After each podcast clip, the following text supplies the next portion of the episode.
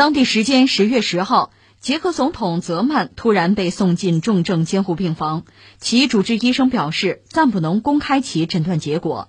报道称，当地时间十号上午，泽曼在布拉格近郊官邸与现任总理巴比什会面，但随后突然被送进布拉格中央军事医院。泽曼的主治医生扎沃拉尔表示，泽曼因救急并发症进入 ICU 接受治疗，但目前不能公布更多细节。他在九月份曾入院八天，总统府给出的病因是脱水和疲劳。啊，这是捷克的一些变化吧？两个事儿，一个事儿是他们的总统泽曼进了这个重症监护病房，就 ICU 啊。他怎么了？什么病啊？目前并没有公开的说法，没有官方给的一个解释，就诊断结果不公开。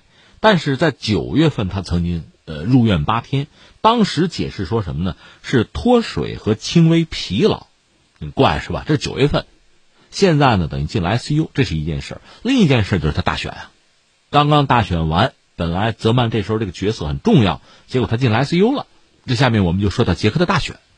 我们说捷克这个大选指的是他这个众议院的选举，他们有他们的法律嘛，就是说获得多数席位的政党呢，有权推选新的总理人选。这个总理人选呢，又需要得到总统的批准，所以泽曼这个角色就很重要。一个是看选的结果吧，他一共是二百个众议院的席位。现在他们那个总理叫做巴比什，巴比什领导的政党叫做 A N O 二零幺幺，那名字很怪哈。就这个党拿了七十二席，就单崩个政党来说，这是最多了。另外呢，有一个由三党组成的中右翼的政治联盟，叫一起联合。这个一起联合是三家凑在一块儿吧，他们拿了七十一席，比八比十那个就差一席啊。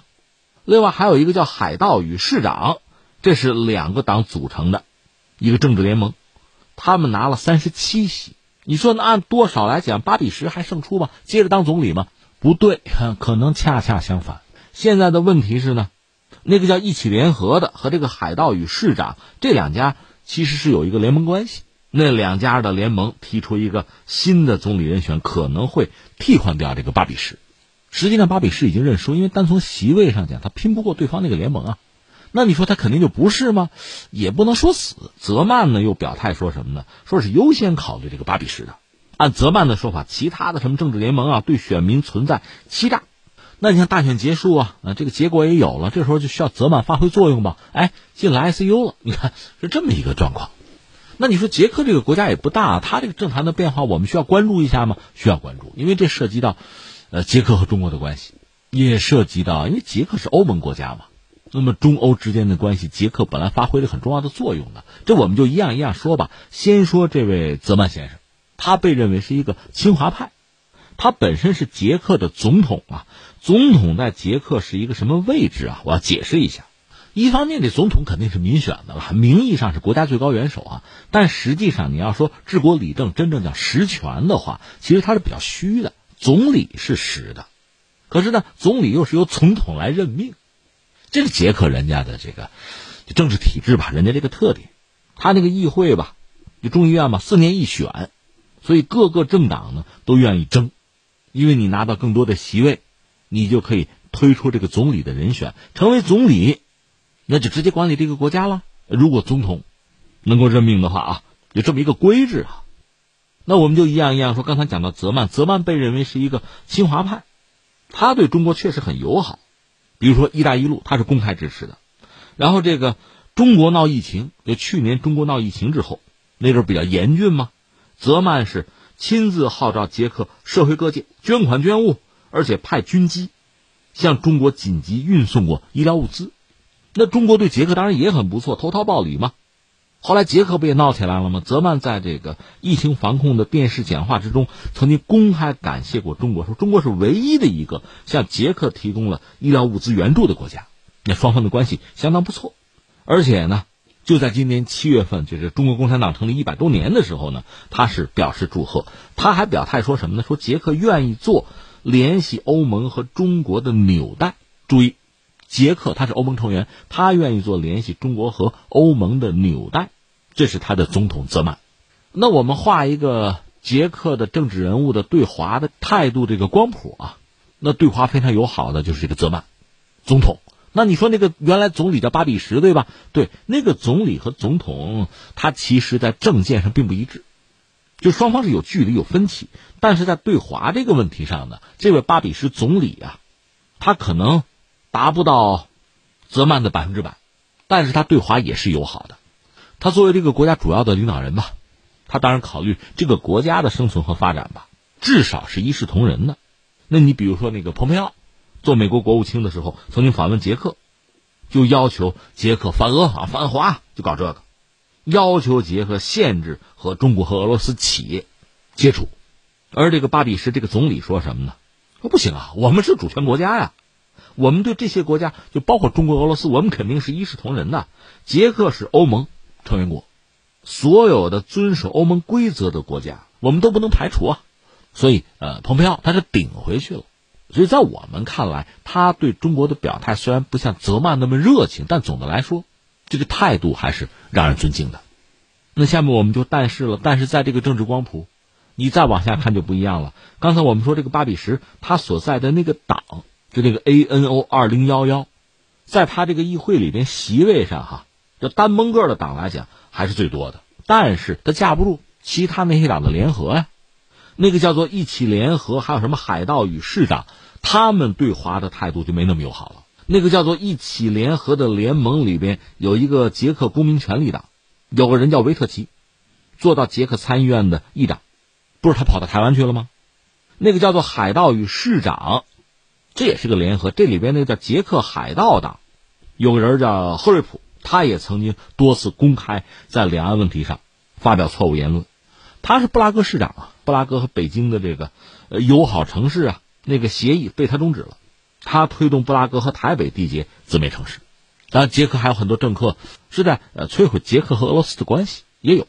所以我们总结一下：一个是捷克的总统泽曼住进 ICU 了，能不能理政？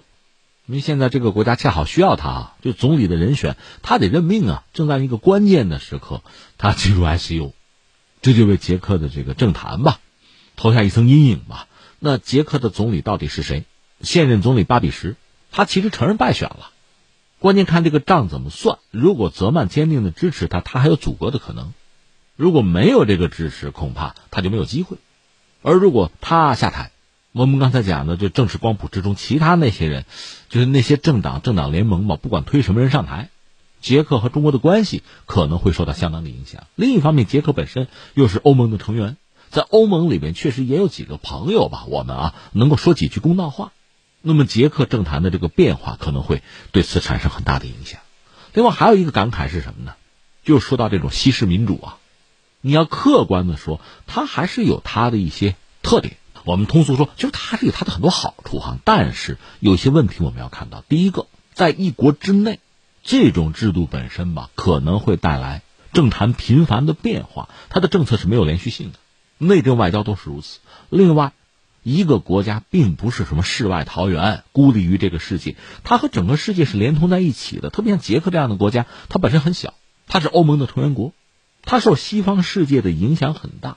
那作为西方世界里的巨无霸大佬，你比如像美国，包括欧盟里面的大国，对于捷克这样所谓的民主制度，它是可以产生直接和间接的影响的。或者我们这么讲，这种制度本身是容易你从外部哈施加影响力的。一方面从内部讲，就有一些政治势力需要依靠外部的力量，那至少是迎合才能够获得权利。另一方面，外部的政治势力也很容易找到自己的代理人来影响这个国家的政治。你可以操控这个国家政治的，所以对这个世界观察越久，你就可以看到或者悟到更多的东西。那最后还有一点感慨是什么呢？就是这个中东欧国家，尤其东欧国家吧，当年是苏东集团的成员，这些国家你看现在很有意思，他们普遍对俄罗斯是非常提防、警惕，甚至反感的，甚至不惜公开的表态，就依靠美国、依靠西方，甚至挑衅俄罗斯，通过这种方式，像交投名状一样啊，获得西方的信任。这个恐怕和当年苏联的历史和这些国家加入过苏东那个集团有关。其实苏联这个角色吧，你可以把它拆成两个角色，一个呢是苏联式的社会主义，或者叫共产主义，这是一种意识形态啊。再有一个呢，就是苏联本身这个基础是什么？是俄罗斯。再往前追就是沙俄。沙俄的历史，它不断的这个扩展啊、侵略呀、扩张啊，这个让周边国家形成很痛苦的记忆啊。而且就在苏联时代，比如说对这个斯洛伐克呀，那个时候捷克斯洛伐克没有分家呢。另外，比如匈牙利啊，这个苏联包括苏联拉着自己的盟友就华约的部队哈派兵干预过嘛，所以这对很多苏东集团的国家都是很灰暗的记忆。那最终在苏联解体之后，苏东集团整个分崩离析，很多国家你大概可以想象，它一方面呢对沙俄也好，苏联也好，干预自己国家内政。对那段历史惨痛的历史是有记忆的，所以他们有提防。另一方面，对那种苏联式的社会制度，就苏式的社会主义制度，他有一种排斥。这个没什么不好理解的。但是这种印象、这种观念，就转而又投射到对中国，因为中国是社会主义国家，所以他们很容易在西方的这个蛊惑之下，转而对中国有一种天然的敌视和警惕。但问题在于，他们对今天的中国到底了解多少？个人以为呢，有人可能并不了解，而有的人呢是揣着明白装糊涂。因为倒向西方，某些政客，包括他们所在的政治势力，可以得到直接的好处，反华反共啊，向西方交投名状啊。这就提醒我们，我们这个国家是一个什么样的状况，我们在走什么样的道路，我们应该广而告之。我们要让整个世界认识一个完整的，正在。蓬勃发展的，而且对整个世界做出了越来越多、越来越大的贡献的中国，一方面对于敌对势力那没什么好说斗争；另一方面，你要尽可能的去交朋友，即使是陌生人，多接触、多交往，让他多了解我们、亲近我们。这说到那句老话了：把朋友搞得多多的，把敌人搞得少少的。